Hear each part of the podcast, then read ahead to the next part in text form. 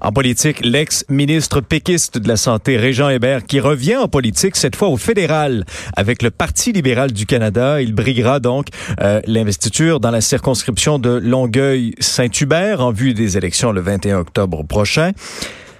Monsieur Hébert est avec nous. Bonjour, Monsieur Hébert. Bonjour. Alors, euh, d'entrée de jeu, où sont passées vos convictions souverainistes, Monsieur Hébert? Ben, comme beaucoup de Québécois, euh, mes convictions souverainistes euh, on cédé le pas à d'autres enjeux de société qui m'apparaissent être beaucoup plus importants.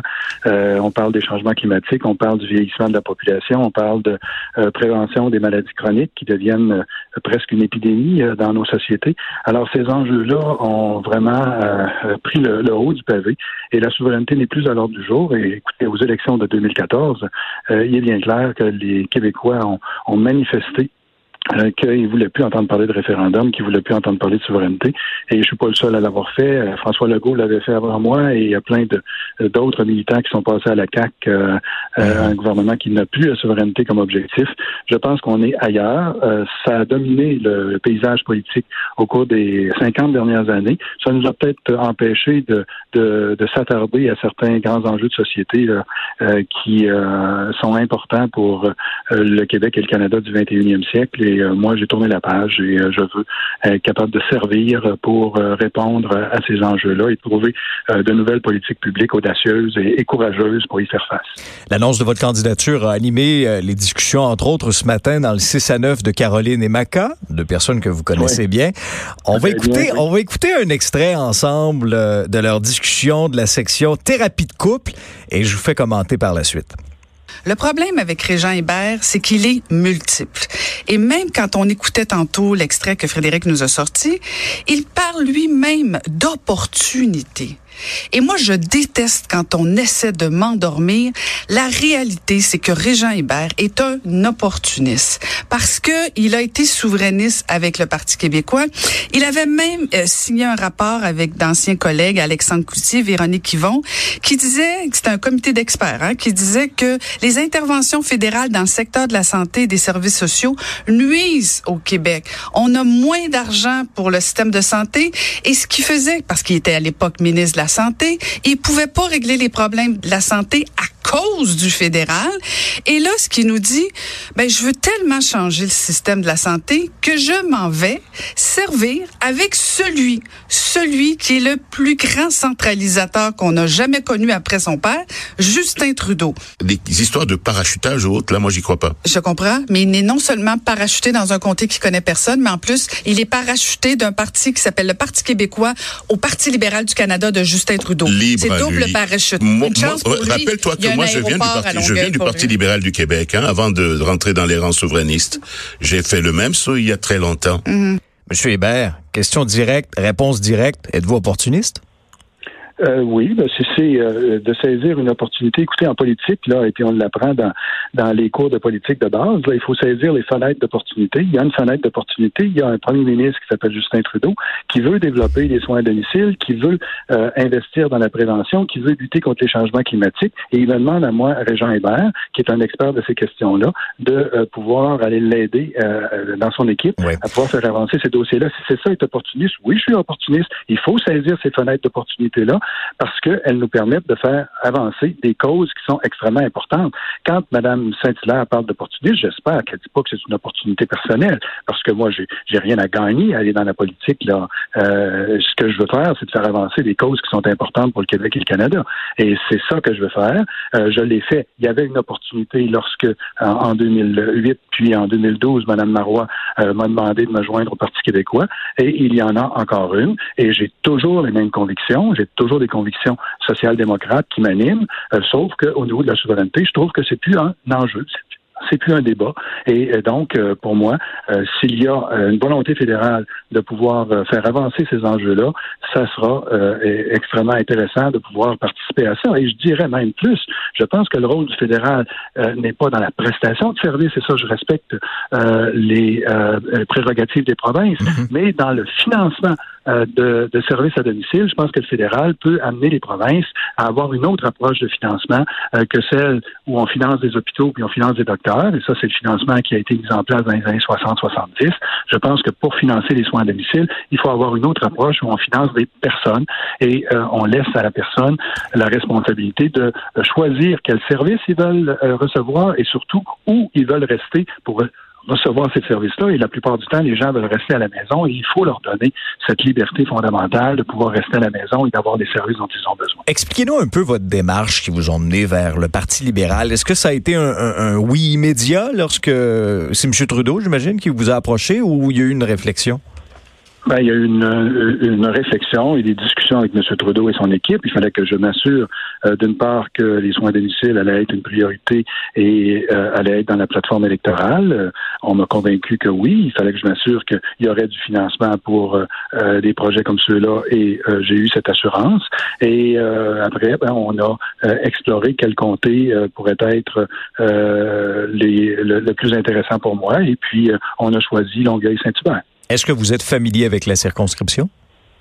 J'ai été, euh, lorsque j'étais doyen de la faculté de médecine et des sciences de la santé de l'Université de Sherbrooke, c'est moi qui ai travaillé à établir le campus de Longueuil de l'Université de Sherbrooke où on a mis des programmes en sciences infirmières, on a installé un centre de recherche euh, clinique. J'ai été sur le conseil d'administration de l'hôpital Charlemagne pendant cinq ans et j'ai contribué au développement de la mission universitaire de cet hôpital-là, tout comme euh, de l'hôpital Honoré-Mercier à Saint-Hyacinthe qui est aussi en Montérégie. Donc, c'est une région que je connais bien pour avoir travaillé dans cette région-là et surtout pour avoir travaillé avec les intervenants du milieu communautaire et du milieu municipal. Et Mme Caroline Saint-Hilaire était parmi ceux-là.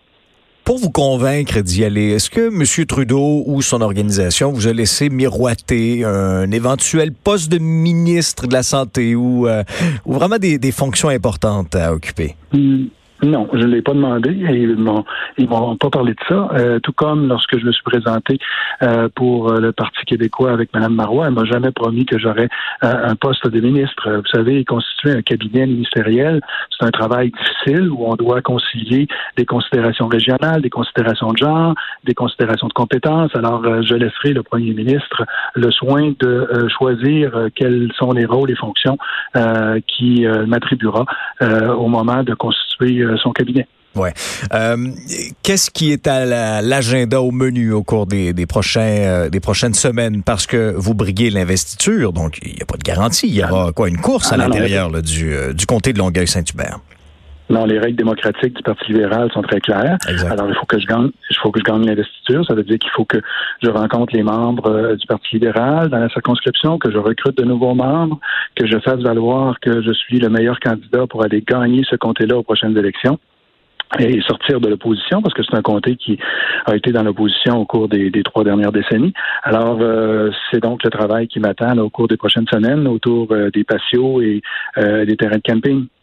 Est-ce qu'on peut vous décrire davantage comme un politicien de projet, plus qu'un politicien de carrière, tu sais? Ah, c'est écoutez, si vous m'aviez demandé il y a 20 ans, est-ce que je vais faire une carrière de politicien, je vous aurais dit, il a pas question. Je suis un scientifique, je suis un universitaire.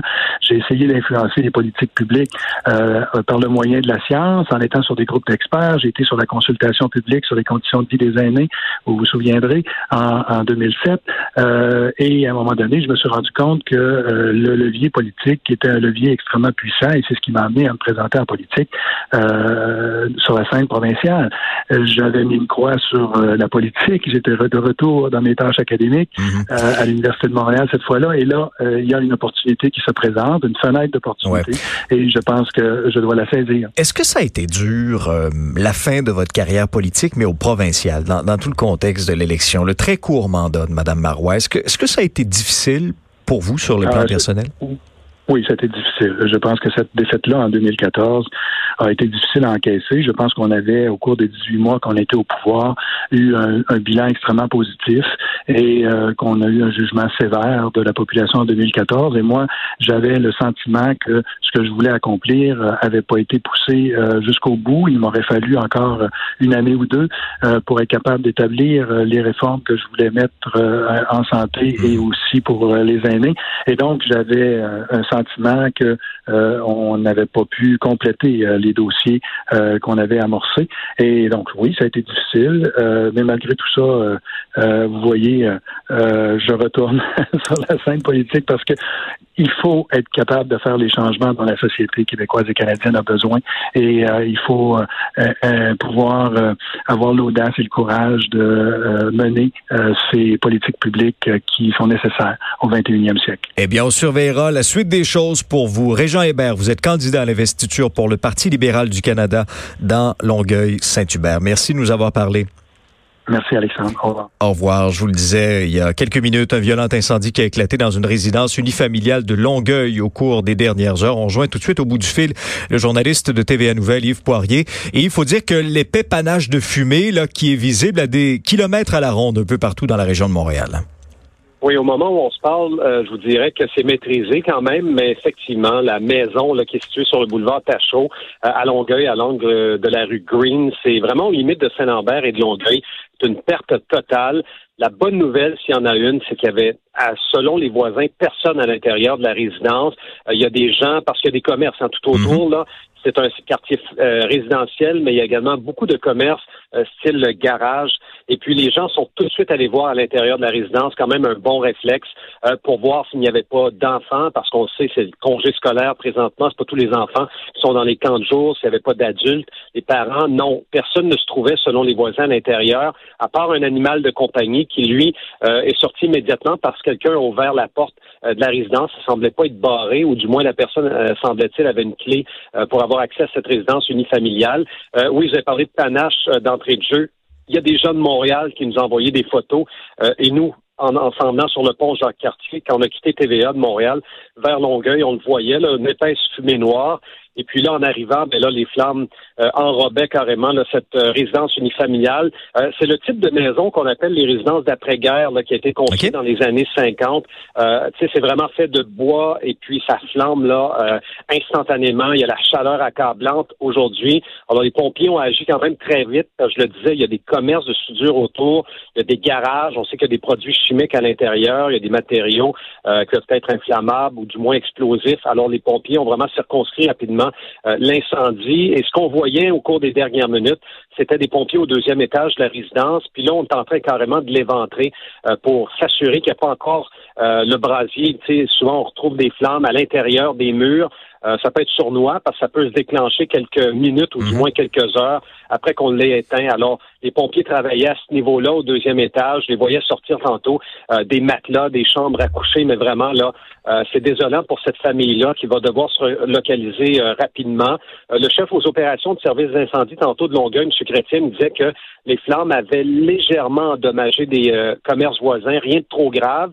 On a dû quand même ériger un grand périmètre. Je le disais, il y avait des, des commerces, des résidences tout autour. Alors, on a évacué une partie des locataires, des gens, des travailleurs, des ouvriers euh, tout autour. Alors, ils pourront réintégrer, je te dirais, peut-être un peu plus tard, en début d'après-midi. Ah, ce qui est très à l'origine, tout le monde se pose toujours la question. Ben euh, on n'a pas d'informations, malheureusement, à vous transmettre là-dessus pour l'instant. Le chef des opérations euh, était encore en combat d'incendie quand on lui a parlé. Alors, on ne sait pas quelle est la cause de l'incendie. et puis, on ne sait pas non plus si c'est d'origine suspecte. Il y a quand même le service des de police de l'agglomération de Longueuil qui est présent sur place. son porte-parole, Justin Vallière, tantôt avec pas non plus d'informations à nous donner à ce niveau-là. Alors, c'est certainement qu'il y a toujours des enquêtes euh, à la suite d'incendies, qu'on va probablement en savoir euh, euh, plus prochainement, évidemment. Yves Poirier de TVA Nouvelle, merci beaucoup d'avoir fait le point avec nous là-dessus. Ça me fait plaisir. Bonne journée. Bonne journée. On fait une pause. Au retour, Joanie est là. Elle nous parle de maillot de bain et d'environnement. Oui, c'est relié.